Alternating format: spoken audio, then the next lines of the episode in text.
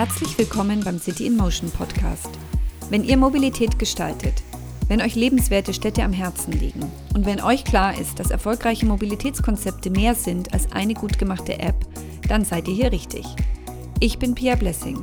Ich berate Städte und Unternehmen zur Implementierung von Mobilitätskonzepten und ich stelle euch hier in regelmäßigen Abständen interessante Menschen vor, deren Anliegen es ist, Mobilität in Städten zu verbessern. Heute spreche ich mit Fabian Seitz und Tobias Reinhardt. Die beiden haben zusammen mit ihrem Freund Lukas Moos das noch junge Startup RideBee in München gegründet. RideBee ist eine Pooling-Plattform. Aber anders als zum Beispiel bei BlaBlaCars, in dem Unbekannte einen Weg zusammen zurücklegen, sind die Zielkunden von RideBee Kollegen, die sich ein Auto auf dem gemeinsamen Arbeitsweg teilen. Was das für Vorteile hat, welche Firmen Sie in der Anfangsphase konkret auswählen, wie Sie die Kunden anstupsen, um eine richtige Mitfahrbewegung zu generieren und warum Sie glauben, dass die Mobilität der Zukunft auf zwei Rädern stattfindet. Über all diese Themen haben wir in dieser Folge diskutiert. Viel Vergnügen. Ich freue mich sehr, dass ich heute zu Gast bin bei dem Startup RideBee. Ähm, hallo Fabian, hallo Tobias. Ähm, ich freue mich sehr, dass ihr euch Zeit genommen habt für mich. Und ich glaube, wir starten einfach mal mit einer kleinen Selbstvorstellung von euch. Wer seid ihr und was macht ihr genau? Also wir sind RideBee, ein junges Münchner Startup, das die Fahrgemeinschaften auf dem täglichen Weg zur Arbeit etablieren möchte. Wir arbeiten dafür mit Firmen zusammen und möchten es eben den, Mitarbeiter, den Mitarbeitern der Firmen ermöglichen, sich auf dem täglichen Weg zur Arbeit in Fahrgemeinschaften zu organisieren und auch langfristig die Bildung und Organisation eben dieser Gruppen einfacher und ähm, besser zu machen. Ich bin Fabian Salz, Mitgründer von RideBee. Ursprünglich komme ich aus Baden-Württemberg, aus Karlsruhe und war hier in München schon zum BWL-Studium an der LMU und in Taipei im Bachelor und im Master war ich in Mannheim zum äh, BWL-Management-Masterstudium und auch im Auslandssemester in, in den USA. Hi Pia, schön, dass du vorbeikommst heute bei uns. Ich bin Tobias, Tobias Reinhardt, ähm, gebürtig aus München, aus Fürstenfeldbruck und habe den äh, Lukas, unseren dritten Mitgründer, ursprünglich im Auslandssemester in Australien kennengelernt, der dann den Fabian in den USA im Auslandssemester kennengelernt hat. Also das ist unsere Gründerstory.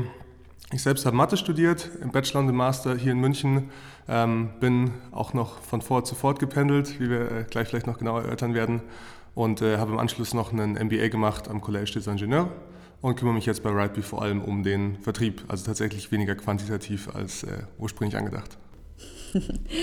ähm, okay, also es ist schon mal sehr spannend. Ihr habt euch ähm, in, an verschiedenen Orten der Welt kennengelernt und irgendwie hat anscheinend jeder schon so ein bisschen diesen Keim der Idee in sich getragen und irgendwie seid ihr auf die Idee gekommen, ihr drei würdet gut zusammenpassen. Wie kann man jetzt die Entstehungsgeschichte nochmal weiter beschreiben? Wie gesagt, habt, jeder hatte schon so von, von sich aus anscheinend seine, seinen kleinen Funken dazu und dann kam es zur großen Zündung.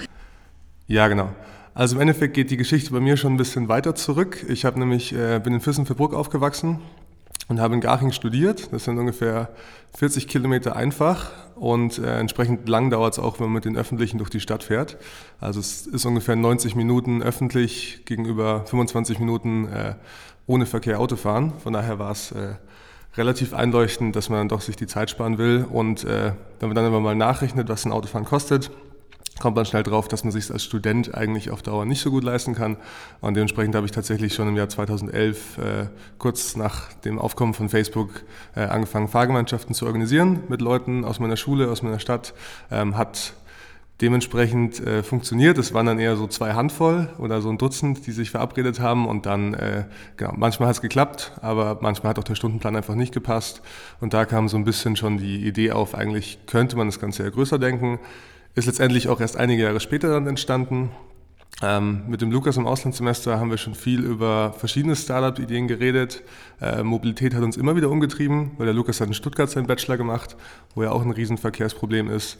Und letztendlich, ähm, nachdem die Idee dann immer wieder aufkam und wir gesehen haben, dass es zwar schon adressiert wurde, aber eben noch nicht gelöst, sage ich jetzt mal in Anführungsstrichen, äh, haben wir gesagt, da gehen wir jetzt all in. Und der Fabian, der auch mit dem Lukas im Auslandssemester schon über viele Ideen nachgedacht hat, äh, hat dann gesagt, da schließt er sich an, da ist er voll dahinter. Und letztendlich war es dann so unter uns dreien die, die beste Idee oder auch die Idee mit einem wirklich sozialen Nutzen, die uns eben angetrieben hat und die uns auch immer noch jeden Tag aufstehen lässt und ins Büro gehen. Vielleicht wollen wir jetzt einen Ticken konkreter werden. Carpooling haben wir jetzt schon mehrfach angesprochen. Das heißt, ihr bietet eine App an, die dieses Carpooling, diesen Zusammenschluss von Menschen auf einem gemeinsamen Weg erleichtert. Ähm, wie funktioniert jetzt euer Angebot tatsächlich operativ, sowohl für die Nutzer oder von der Nutzerseite als auch von der Arbeitgeberseite? Genau. Ähm, wichtige Frage auf jeden Fall. Also wenn man pauschal an Fahrgemeinschaften denkt, ähm, ist es natürlich eine Sache, wo man schnell an beispielsweise BlaBlaCar oder ähnliche Plattformen denkt, wo man einfach als private Person jemand in seinem Auto mitnehmen kann und dann eventuell von der einen Stadt in die andere zu fahren. Wir haben das Ganze ein bisschen anders aufgezogen. Wir machen speziell eine Fahrgemeinschaftsplattform zum täglichen Standort der Arbeit, also für das tägliche Pendeln zur Arbeit und bieten diese Plattform auch den Unternehmen an. Das machen wir hauptsächlich aus drei Gründen. Ähm, der erste ist tatsächlich auch ein bisschen aus Tobias Masterarbeit beziehungsweise aus der mathematischen Theorie entstanden. Ähm, der kommt daher, dass wenn man gemeinsam zu einem Punkt geht, ist die Wahrscheinlichkeit für das Finden von Fahrgemeinschaften deutlich höher, als wenn man quasi oder beispielsweise quer durch die Stadt fährt. Tobias nennt das immer ein Fünf-Dimensionen-Problem in, in seiner mathematischen Ausdrucksweise. Das bedeutet einfach, dass man im herkömmlichen äh, zusammen von A nach B fahren die fünf Dimensionen hat, dass man eben zwei Koordinaten hat des Starts, also Latitude, Longitude beispielsweise, und die gleichen eben oder die, die auch die beiden Koordinaten dann am Ziel und dann eben noch über die Zeit matcht. Und wenn man jetzt ähm, zwei Dimensionen davon verkürzen kann, weil man sagt, okay, der Zielpunkt ist schon festgelegt, so wie bei dem täglichen zur Arbeit pendeln, dann ist es deutlich einfacher, eben Fahrgemeinschaften zu finden. Das war so der erste Grund. Wir haben gesehen, okay, wie kann das überhaupt funktionieren? Es ist deutlich einfacher, wenn man da schon mal das als gemeinsamen Zielpunkt hat. Der zweite Grund war, dass ähm, beim gemeinsamen zur Arbeit fahren da schon mal ein bisschen das Problem gelöst ist, dass Menschen vielleicht nicht ganz so gerne mit Fremden ins Auto steigen und man da eben schon eine gewisse Institution dahinter hat, die für einen Hygienefaktor sorgt. Das heißt, ähm, man pendelt eventuell mit Mitarbeitern beziehungsweise mit Menschen, die, eine, die im ähnlichen Businesspark oder in der ähnlichen Gegend arbeiten. Und der dritte Grund ist relativ pragmatisch. Da geht es einfach da sieht man dann einfach, dass wenn man zusammenarbeitet mit Firmen und mit Standorten, ist es viel einfacher, die Plattform zu bewerben und zu etablieren. Das heißt, man kann da ähm, mit deutlich effizienterem Marketing und Werbeaufwand einfach starten. Das sind so die drei Hauptgründe für dieses standortbezogene System. Für den Nutzer bedeutet es dann konkret, er braucht nur die ähm, eine Adresse, weil eben bei der Hinfahrt das Ziel und bei der Rückfahrt der Start schon fix sind. Und so bieten wir das auch an. Das heißt, wir, gehen, wir treten mit Firmen in Kontakt und sagen, ihr könnt Rightbee als Software as a Service kaufen und schaltet sozusagen euren Standort frei, sodass ähm, eure Arbeitnehmer eben zu diesem Standort gemeinsam pendeln können und die Plattform dafür verwenden. Wir werden dann von den Firmen dafür bezahlt, dass wir es anbieten und nehmen tatsächlich keine Kommission von den einzelnen Nutzern. Das ist äh, eine sehr bewusste Entscheidung auch äh, weil ein, ein großes Problem von Fahrgemeinschaftsplattformen, von vorherigen Versuchen, äh, vor allem bei, bei Versuchen, die sich auf das Matching, also das Zusammenbringen von Fahrern und Mitfahrern konzentriert haben, oft die Erhaltung der Nutzer war. Das heißt, ähm, es wurde einmal gezeigt, mit wem man fahren kann und dann war die Motivation für die Nutzer einfach nicht mehr da, die Plattform noch zu nutzen, vor allem, wenn da noch dafür gezahlt wurde. Deswegen wollen wir es den Nutzer kostenlos zur Verfügung stellen. Ähm, die können sich aber natürlich trotzdem die Fahrtkosten ausgleichen. Da schlagen wir auch einen Preis dafür vor, ähm, aber nehmen da keine Kommission, sondern werden eben über die Firmen ähm, entlohnt, weil die, die Firmen das eben ihren Mitarbeitern bereitstellen wollen. Haben denn die Firmen, ähm, also du sagst es so dahin, haben denn die Firmen tatsächlich einen Vorteil davon, an euch Geld zu bezahlen, um, es ihren um ihre Mitarbeiter dazu anzuregen? Also aus Firmensicht ist es generell so, dass sie einerseits äh, natürlich die Mobilität besser gestalten wollen, um ihre Mitarbeiter ja, glücklicher zur Arbeit zu kriegen, sage ich mal. Ähm, da kommen wir gleich drauf, was für den Mitarbeiter der Vorteil ist. Ansonsten, klar, ähm, Parkplätze sind tatsächlich überall Mangelware, selbst bei Firmen im ländlichen Raum, wo man sich denkt, eigentlich sollte ja Fläche da sein. Wird dann eher nochmal ein extra Gebäude gebaut, aber parkhausmäßig erst zwei Jahre später nachgezogen. Von daher da ist immer Parkplatzmangel, was oft der Trigger ist, ähm, warum Firmen mit uns sprechen, aber was dann der letztendliche Beweggrund geht dann tatsächlich eher in die Mitarbeiterbindung. Also man kann seine Mitarbeiter einfach produktiver machen, wenn die nicht dem täglichen Pendelstress selbst am Steuer ausgesetzt sind. Man bringt zwei oder drei oder vier Mitarbeiter gemeinsam ins Auto, auch aus verschiedenen Abteilungen, also nicht nur Marketing mit Marketing und Engineering mit Engineering, sondern es bricht wirklich Silos auf in den Firmen und es ist einfach eine ungezwungene Atmosphäre. Und äh, klar, aus CSR ähm, äh, Blickwinkel, also hinsichtlich der Emissionen, äh, arbeiten sie auch gerade an vielen, vielen Themen. Und warum die Mitarbeiter es an sich machen und da setzen eben die Arbeitgeber an, weil gerade, ich sage mal so, die Millennial-Generation, die ich ja jetzt auch äh, davon überzeugen will, als Arbeitgeber bei mir zu arbeiten, tickt halt nicht mehr so, dass nur noch das Gehalt eine Rolle spielt, sondern einfach, was mir mein Arbeitgeber bietet, auch außerhalb der Arbeit. Und äh, wenn ich natürlich sowas biete, dann kann ich den Leuten direkt Kosten sparen also unsere Preisformel, die Fabian kurz angesprochen hat, verrate ich jetzt nicht im Detail, aber vom Prinzip her ist es so, ähm, dass man sich einfach die Fahrkosten teilt. Also wenn man zu zweit im Auto sitzt, teilt man sie sich zu zweit. Wenn man zu viert im Auto sitzt, zu viert. Also bei uns wird weder der Fahrer groß bereichert, noch fährt der Mitfahrer kostenlos. es ist wirklich einfach fair. Und ähm, auch der Umweg beispielsweise wird extra entlohnt, weil es natürlich einen Unterschied macht, ob ich meinen Nachbarn abhole oder ob ich fünf Kilometer Umweg fahre. Von daher haben wir da so den, den gemeinsamen Nenner den wir vorschlagen. An die ist man aber theoretisch nicht gebunden. Also an sich, wenn jetzt der Top-Manager den Praktikanten mitnimmt, kann er den natürlich kostenlos mitfahren lassen, wenn er es gerne so möchte, wenn es für beide passt. Ähm, der Mitarbeiter kann sich Zeit sparen, wenn er von den öffentlichen in ein anderes Auto steigt beispielsweise, also wirklich ein reiner Zeitgewinn. Und auch wenn er schon vorher Auto gefahren ist, also wenn er praktisch jetzt 30 Minuten braucht und davor 30 Minuten, kann er produktiv sein. Also er kann, weiß nicht, sagen wir noch eine Runde schlafen oder schon die Mails checken. Das Einzige, wo man weniger produktiv werden würde, und das ist tatsächlich auch ein Argument, wo wir, das wir verstehen, ist äh, Leute, die sagen, ich telefoniere gern, wenn ich im Auto bin und deswegen will ich alleine sein. Und das sind, fällt natürlich unter die Nutzer, wo man sagt, okay, das äh, ist halt einfach dann nicht der Richtige, ähm, aber vollkommen in Ordnung, der nutzt ja praktisch seine Zeit schon produktiv. Und ansonsten ist für die meisten eben da auch ein Gewinn vorhanden. Und äh, Bequemlichkeit ist so eine Sache, da haben die Leute sehr verschiedene Definitionen. Der eine fährt tatsächlich lieber im eigenen Pkw, damit er halt nicht nass wird äh, von Tür zu Tür und einen warmen Hintern hat. Aber für andere ist halt irgendwie die Bequemlichkeit, ich gehe fünf Minuten zur Bushaltestelle, schnapp frische Luft, bewege mich ein bisschen, kann dann lesen in öffentlichen Verkehrsmitteln. Und das heißt, da ticken die Leute ein bisschen unterschiedlich. Aber Fahrgemeinschaften an sich heißt halt, ich sitze mit anderen im Auto, ich habe praktisch, äh, ich werde nicht nass, kann aber die Zeit trotzdem produktiv nutzen, also beispielsweise lesen. Also da ist für die meisten Leute tatsächlich ein großer Gewinn und ähm, steht natürlich dann gegenüber dem, was ich vielleicht aufgebe, dieser Kleinigkeit an, ja, ich muss vorausplanen und da kommt man dann praktisch dahin, dass äh, ja, man die Gewohnheit der Leute ein bisschen verändern will, was natürlich nicht ganz leicht ist. Aber im Endeffekt, äh, die Leute machen sich mehr und mehr Gedanken. Ich denke, es ist ein gutes politisches Momentum da. Es wird viel über Mobilität gesprochen. Auch du sprichst ja auch viel über Mobilität, äh, betreibst ja ein bisschen Aufklärungsarbeit. Und ich denke, da befinden wir uns insgesamt auf einem ganz guten Weg, auch in der Verkehrswende, dass es einfach mehr und mehr einen Ruck durch die Bevölkerung geht und eben nicht mehr jeder sich so ja, im Endeffekt nur die eine Option Privat-Pkw offen lässt, sondern einfach sich anderen Optionen öffnet. Jetzt hast du schon angesprochen, ähm, dass die Mitarbeiter ja tatsächlich einiges äh, von so einer Lösung haben. Eine Produktivitätssteigerung, Aufbrechen von Silos, Kontakt mit anderen Mitarbeitern.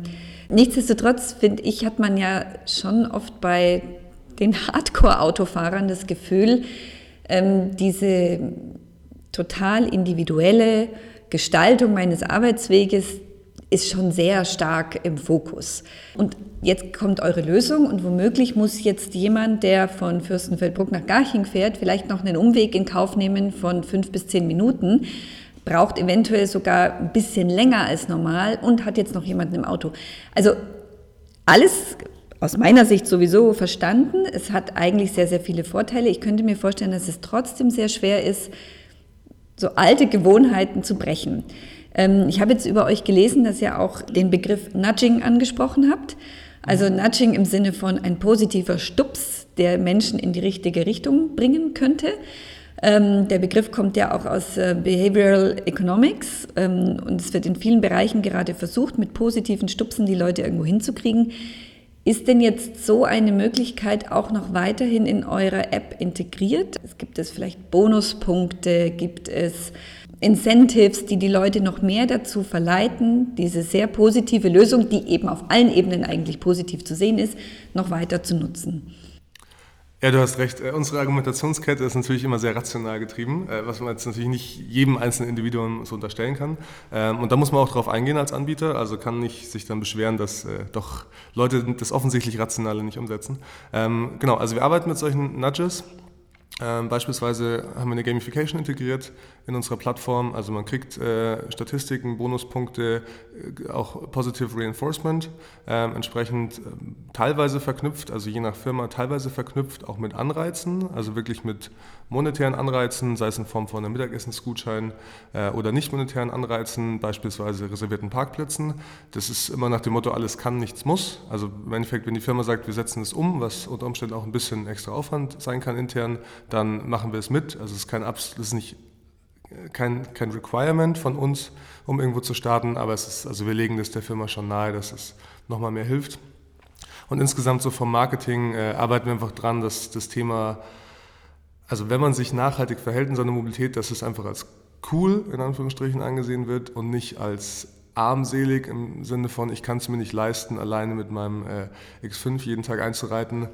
Du merkst schon, unsere Ausdrucksweise ist da ein bisschen anders. Äh, also klar, Auto ist auch Statussymbol und das ist eben dann gerade dieser emotionale Aspekt, den man ja auf, aufbrechen will, langsam, äh, dass es eben sich ein bisschen auflockert. Ähm, witzigerweise hatten wir aber auch schon ähm, Gespräche, wo potenzielle Investoren ähm, der Meinung waren, dass externe Incentives ja eher vielleicht ein, ein negatives, eine negative Signalwirkung haben, weil sie ja bedeuten, dass unsere Lösung nicht intrinsisch genutzt wird.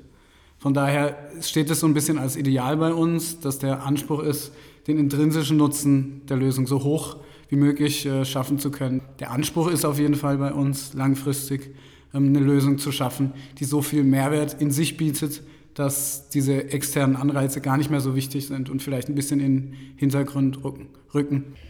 Ähm, ihr habt jetzt, glaube ich, schon an zwei Standorten ähm, eure Lösung implementiert. Wie sind jetzt mit all dem, was wir gerade schon besprochen haben, wie sind eure Erfahrungen? Was ist nötig, außer eines sehr guten Angebots, was ihr offensichtlich habt, und einem ersten Darstellen von Vorteilen, Nachteilen? ähm, und ein bisschen zusätzlichen Fahrtkostenausgleich in den Geldbeuteln. Was glaubt ihr, ist zusätzlich nötig, um eure Maßnahme erfolgreich in so ein Unternehmen einzuführen? Also müsst ihr erstmal Präsentationen halten, müsst ihr erstmal, bietet ihr an, wir machen euch Analysen, was es denn überhaupt für ein Potenzial gibt, wie viele Mitarbeiter wohnen denn in ähnlichen Postleitzahlkreisen, ähm, wie gestalten wir den Prozess? Also habt ihr da schon Erfahrungen, die ihr uns mitteilen könnt?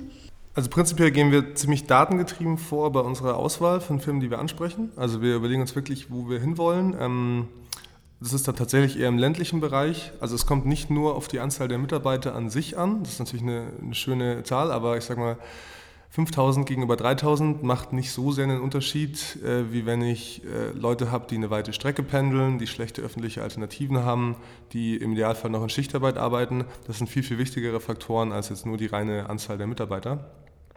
Ähm, was wir in der Firma machen, also wir machen solche Analysen auch vorher, wenn, wenn entsprechend so anonymisierte Daten auf Postleitzahlbasis bereitstehen, dann schauen wir uns an, wo ist eine Systematik. Systematik ist immer ganz nett, wenn die Leute nicht komplett verteilt wohnen, sondern beispielsweise, ich sag mal, eine Firma 50 Kilometer außerhalb von einer Stadt ist und halt viele von dieser, also einer Kleinstadt und viele von dieser Kleinstadt zu der Firma pendeln, dann habe ich halt, Fabian hat vorhin äh, schon Koordinaten in die Luft gezeichnet, die die Hörer zu Hause jetzt wahrscheinlich nicht gesehen haben. Ähm, habe ich eben so ein Problem, wo Leute nur auf einer Achse fahren und nicht in mehreren Dimensionen. Und das ist natürlich aus mathematischer Sicht äh, recht schön und also verringert sozusagen die Anzahl der Leute, die man braucht, um eine kritische Masse zu bilden. Von daher, da gehen wir dann so rein, die adressieren wir dann auch gezielt im Marketing, ähm, dass eben das sozusagen die erste, die erste Zielgruppe ist in der Firma. Und als Zeitpunkt suchen wir uns immer was aus, was wo die Leute offen sind für neue Sachen. Also es macht relativ wenig Sinn, jetzt äh, Mitte Dezember irgendwo ein Projekt zu starten oder Mitte Juli vor den Sommerferien irgendwo ein Projekt zu starten. Wir sind dann tatsächlich eher so äh, im Januar im Idealfall. Natürlich warten wir nicht bei jeder Firma bis Januar, aber zu so einem Zeitpunkt, wo es vielleicht nach den Ferien irgendwie losgeht oder so ein bisschen Frühjahrsstimmung ist, ähm, so von, von, wegen, du kannst ja entweder radeln oder eine Fahrgemeinschaft bilden, dass man es einfach in so einer Marketingkampagne gut verpacken kann. Äh, weil es eben relativ wichtig ist, da die, also wenn die Gewohnheiten ein bisschen weniger eingefahren sind, die hat man vielleicht so wieder, schon wieder vergessen nach Weihnachten, dann ist ein besserer Zeitpunkt für uns anzusetzen, als einfach mitten im Berufsalltag, wo vielleicht noch irgendwelche Deadlines fertig werden müssen, weil klar ist, die Leute geben was auf, so, so realistisch muss man sein, dass man den Leuten ein bisschen was wegnimmt ursprünglich, soll es gar nicht so negativ klingen, also im Endeffekt, ähm, vorhin schon gesagt, es gibt natürlich ein paar, die sagen, das interessiert uns nicht so recht, aber ich bringe den Vergleich gerne, ist bei einer Fitness-App auch so. Also auch eine Fitness-App sagt, sagen 80, 90 Prozent der Leute nicht mit mir. Ähm, von daher ist es gar kein Ding. Also wir adressieren so circa 10 bis 20 Prozent in der Firma, die in der entsprechenden Lage wohnen, wo es passt, sei es, weil sie nur ein, ein Fahrzeug haben in einem Zwei-Personen-Haushalt oder so. Ähm, das ist genau unsere Zielgruppe. Und alle anderen sagen wir, ja, ist ja fair. Also wir, wir wollen ja gar nicht 100 Prozent abbilden. Und das kann man auch ganzheitlich gesprochen in der Mobilität nicht mit einer Maßnahme machen, ähm, sondern da müssen einfach immer mehrere Maßnahmen zusammenkommen. Vielleicht auch saisonal bedingt. Es gibt Leute, die fahren ihre, ähm, fahren acht Monate im, im Jahr vielleicht gerne Fahrrad oder Elektrofahrrad und entsprechend dann vier bis sechs Monate ähm, in der Fahrgemeinschaft beispielsweise. Also solche Synergien, da schauen wir auch enorm viel drauf, dass wir die ausnutzen können. Und wenn wir dann eben starten bei den, bei den Standorten oder bei den Unternehmen, dann ist es, ist es auch natürlich äh, von Bedeutung, da mit etwas lauteren Trompeten aufzutreten und dann eben die Leute darauf aufmerksam zu machen, dass jetzt das neue Angebot verfügbar ist. Vielleicht auch darauf hinzuweisen, dass die Nutzung, also der Zugang zur Plattform für die Leute keine Zusatzkosten verursacht und dann eben ähm, die, die Vorteile nochmal aufzuzeigen. Wir machen das jetzt mal ganz grob äh, aufgeteilt, ohne zu sehr ins Detail zu gehen, äh, mit Offline- und Online-Maßnahmen, also ganz klassisch die Offline-Maßnahmen, die betreffen dann so Dinge wie Poster oder Plakate, also sei es in den Aufzügen, in denen die Leute dann ähm, in ihren Bürostockwerk fahren, dass da dann eben Plakate mit ein paar Infos und QR-Codes, die sie abscannen können, um direkt auf unsere Seite zu kommen, hängen oder dass sie schon beim ins Parkhaus fahren einen großen Banner sehen, wo wir dann eben auf uns aufmerksam machen können. Ähm, so versuchen wir eben ein bisschen Awareness zu schaffen und ähm, die Anmelde- bzw. Registrierungszahlen dadurch zu erhöhen. Und dann kann man noch ganz gezielt, das hängt dann auch immer ein bisschen von der internen Organisation der Firma ab, äh, ein, zwei Maßnahmen starten, seien es jetzt Rundmails oder Newsletter oder eben Artikelbeiträge im Internet, im Intranet. Ähm, Genau. Ähm, was dann noch speziell dazu kommt, ist ein Angebot von uns, dass wir ähm, bis zu zwei Tage tatsächlich auch vor Ort sind, teilweise auch im Gründerteam und dann eben einen sogenannten Workshop machen. Das heißt, wir sind dann an einem Ort, ähm, wo man eben eine größere Anzahl an Mitarbeitern und damit potenziellen Nutzern antreffen kann, über eine Zeit von mehreren Stunden vertreten. Das wird dann auch vorher angekündigt und da sind wir dann eben Ansprechpartner ähm, ist beispielsweise jetzt eine Betriebskantine oder ähnliches, kann man sich da vorstellen. Und da können eben die potenziellen Nutzer mit uns in Kontakt treten. Wir können nochmal die Plattform erklären, können ähm, Informationsmaterialien und ein paar Goodies auch verteilen. Und so glauben wir, dass wir es schaffen, eben ein positives Bild zu vermitteln, auch die Leute ein bisschen anzustupsen, jetzt sich das mal anzuschauen und dann eben ähm, eine Mitfahrbewegung, wie wir es gerne nennen, ein bisschen anzutreiben. Ihr seid ja schon live. Habt ihr da jetzt schon ähm, erste Erfahrungen sammeln können bezüglich der Effekte? Wie viele Menschen machen tatsächlich mit? Wie viele Fahrzeuge könnt ihr pro Tag aus dem Verkehr rausnehmen durch eure Lösung? Genau, also wir haben vor rund einem Jahr das äh, Projekt am Garchinger Forschungscampus an der Uni gestartet, äh, auch mit den Startups dort, mit äh, dem Max-Planck-Institut und so weiter. Ähm, und jetzt im Sommer noch ein Projekt gestartet am Business Campus in Garching. Also es ist Zufall, dass die beiden Standorte nebeneinander sind. Das hat jetzt prinzipiell nicht so viel miteinander zu tun.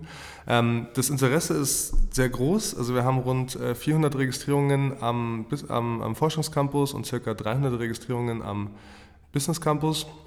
Also das zeigt definitiv, dass die Leute interessiert sind. Man muss realistisch sagen, die Nutzungsrate selbst ist jetzt natürlich nicht so, dass äh, jeder sich jeden Tag einloggt und dreimal nach einer Fahrt sucht. Ähm, ein Angebot ist da, also man findet seine, seine Mitfahrgelegenheit normalerweise und die würde nur ein, zwei Kilometer Umweg verursachen für denjenigen. Und wir arbeiten ständig daran, dass sich durch Notifications, durch bessere UX ähm, da entsprechend noch der, die tatsächliche Nutzungsrate verbessert. Am äh, Forschungscampus muss man dazu sagen, es gibt halt, ist auch ein bisschen saisonal einfach. Also man hat Semesterferien, da ist natürlich der Campus ein bisschen ausgestorben. Ähm, auch am Business Campus äh, ist im August der Campus ein bisschen ausgestorben, einfach wegen der Urlaubszeit. Das heißt, das äh, gibt uns immer die Gelegenheit, danach nochmal neu zu starten. Wie gesagt, mit so einem neuen Zeitpunkt äh, wieder das Mindset zu ändern. Aber prinzipiell kann es so ein kleiner Killer sein. Ist auch ähm, in der Vergangenheit bei Offline-Fahrgemeinschaften, also sagen wir Fahrgemeinschaften, die es vor 30 Jahren schon gab, oft das Problem gewesen, wenn jemand zwei Wochen im Urlaub ist, dass dann irgendwie sich doch jeder wieder alleine fährt, weil man hat sich dann wieder daran gewöhnt. Und gerade das wollen wir überbrücken mit der Plattform, dass wir da einen Organisationsmehrwert schaffen, dass ich praktisch, wenn ich zu zweit bin, immer noch, auch wenn ich ein halbes Jahr zu zweit fahre, dass dann ein Dritter drauf kommen soll, weil meine Fahrt eben eingetragen ist.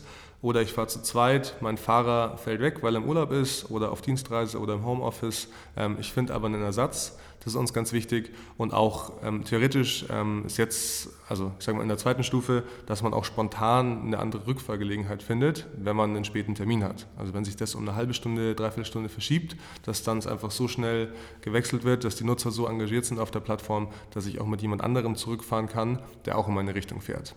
Und wir starten jetzt mit unserem äh, nächsten Projekt. Das ist ein Mittelständler und ähm, haben da auch wieder ein anderes Setting. Genau, da ist die Systematik so, dass viele in Kleinstädten wohnen. Also es ist wirklich Kleinstadt neben Kleinstadt und da erhoffen wir uns dementsprechend viel, ähm, weil die Anzahl an Autofahrern relativ groß ist, aber auch ähm, die Firma uns stark unterstützt bei der Bewerbung.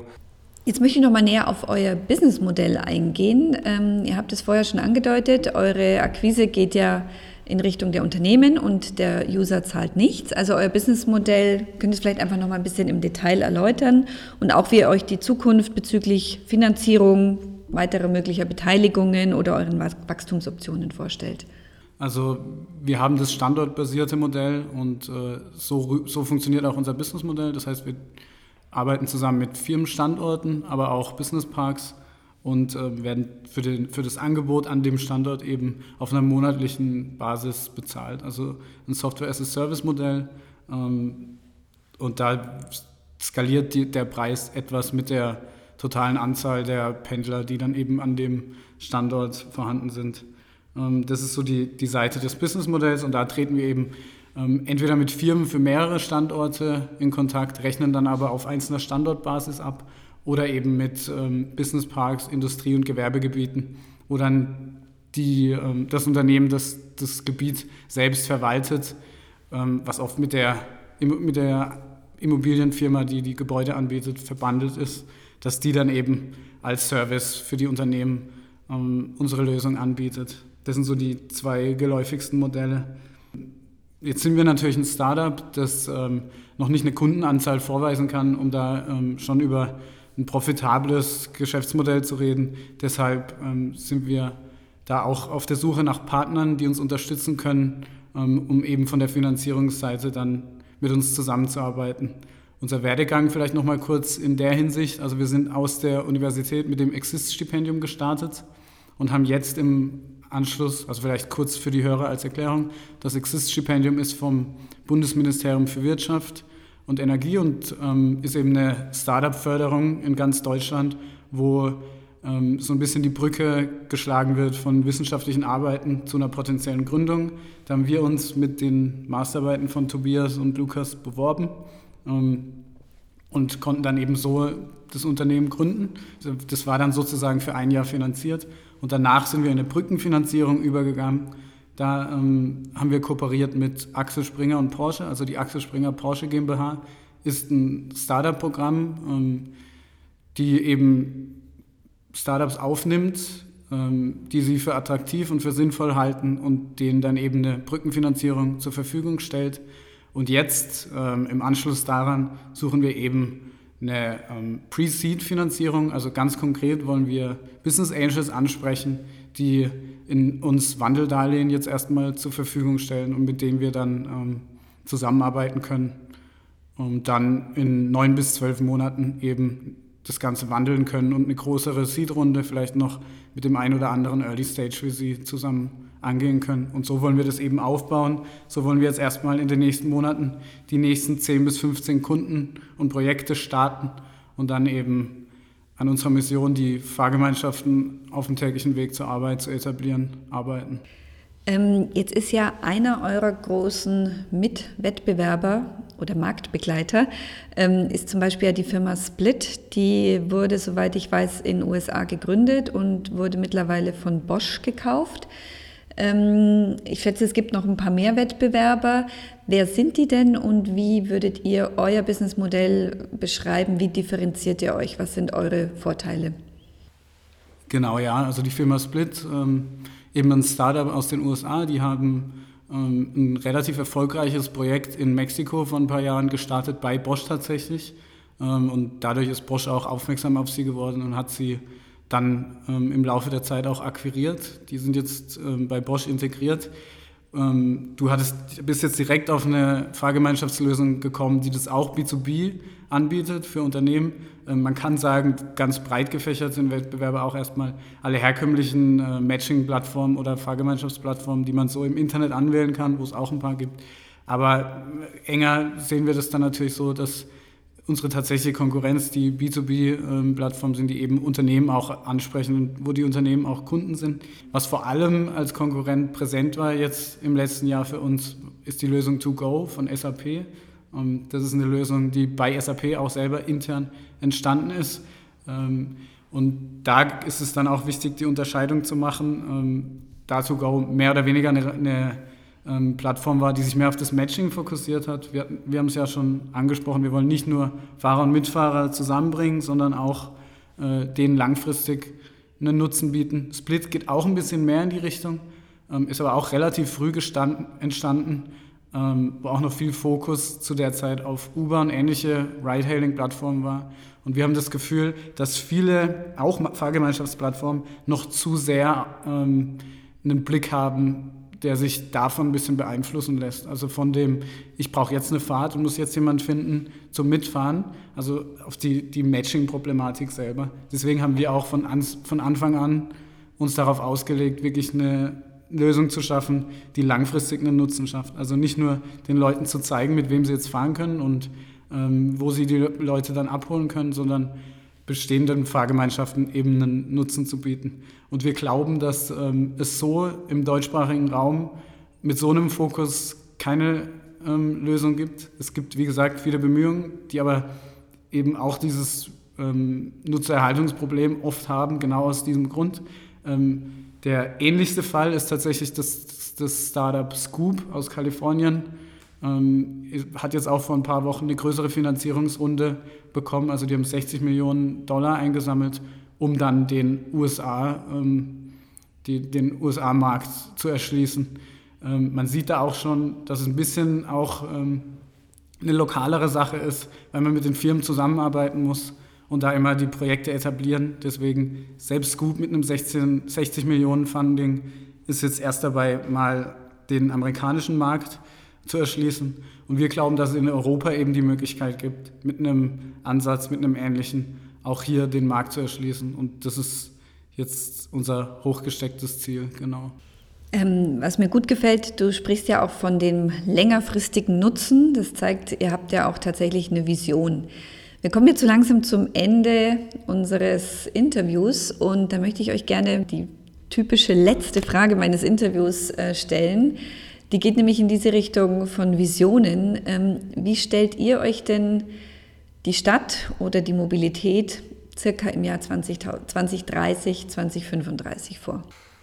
Meine erste Idee, also ich habe ein Bild im Kopf, ist tatsächlich einfach grün und beruhigt. Also wirklich, ähm, man, man gibt den Bürgern Raum zurück in der Stadt, weil momentan, egal wo du bist, äh, München, Hamburg, Berlin, schauen irgendeine Straße hoch und runter. Es stehen wirklich einfach äh, die Autos rechts und links, 23 Stunden am Tag. Ich meine, äh, die Aussage Stehzeuge kennt man ja.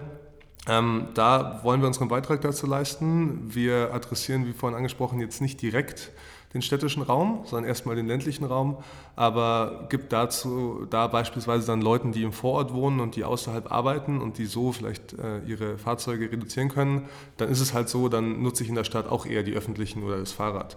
Und für mich ist tatsächlich ein riesen, ein riesen Gamechanger eigentlich die Wiederetablierung des Fahrrads, also die ähm, Verkehrsinfrastruktur da wieder aufzubauen, weil im Endeffekt das ist das Verkehrsmittel und auch vielleicht gar nicht unbedingt geschert, sondern einfach selbstbesessen, äh, dass die Leute schon ewig nutzen und wo man sieht, dass in Holland oder in äh, Skandinavien entsprechend die Nutzung höher ist, weil halt einerseits das Mindset vielleicht anders ist, vielleicht auch das Wetter und die Infrastruktur. Ähm, da denke ich, kann man gut hinkommen und dann im Endeffekt einfach die die Fläche pro Bürger, der sich bewegt, ähm, deutlich verringert wird gegenüber dem Auto.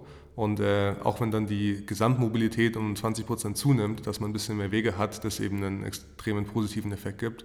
Und ähm, ich glaube, man kann die Bürger da auch ranführen. Also wie gesagt, dieses grüne Bild ähm, kann man beispielsweise, das klingt jetzt so, als bräuchte man es nicht für alle rationalen, aber für, weil wir vorhin von emotionalen gesprochen haben, wenn man den Bürgern visualisiert, so mit Virtual Reality beispielsweise, wie es denn aussehen kann. Also wirklich in derselben Straße, in der Sie gerade stehen, einfach mal wirklich das Grüne und die Bänke und die Spielplätze und die, die Fahrradwege zeigt, ähm, dass man sagt, wow, das ist ein Zustand, da können wir hinkommen in den nächsten zehn Jahren.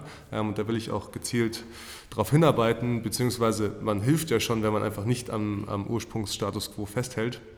Ähm, das ist für mich tatsächlich ein Riesending. Und äh, hinsichtlich autonomen Autos, ähm, ja, kann man jetzt viel philosophieren, ob es 2025, 35 oder 45 soweit sein soll. Kann man auch viel über Regulatorik äh, reden. Ich denke, es kommt schneller, als viele erwarten. Also ich habe auch neulich erst wieder Umfragewerte gesehen, wo es äh, so ein bisschen so wirkt, als ähm, es kommt ja nicht oder die Technologie wird nicht so weit oder es gibt so wirklich Red Flags, die einfach nicht sich aus dem, Wegen, aus dem Weg bringen lassen.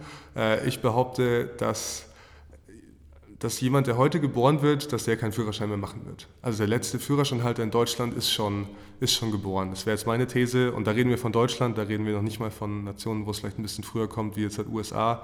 Und dann ist tatsächlich so, dass man auch ähm, die städtische Mobilität noch mal viel effizienter gestalten kann, weil autonome Fahrzeuge da einfach, äh, ja, es gibt diese Bilder, wo die einfach, wo es keine Ampeln mehr gibt, weil die einfach ineinander abbiegen nach dem Reißverschlusssystem. Und das ist natürlich, äh, äh, muss man erstmal dahin kommen von der Technologie her, aber das ist im Endeffekt das, was möglich ist.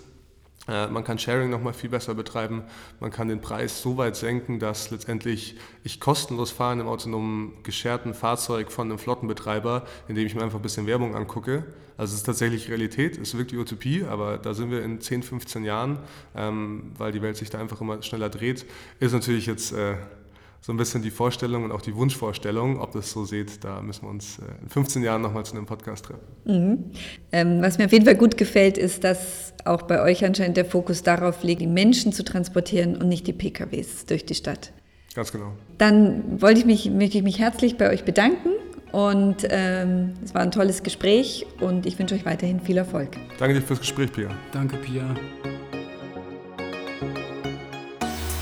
Wenn euch mein Podcast gefällt, dann freue ich mich, wenn ihr alle zwei Wochen zu einer neuen Folge vorbeischaut, ihn am besten auf der Plattform eurer Wahl abonniert, ihn euren Freunden und Kollegen empfehlt und mir eine positive Bewertung dalasst.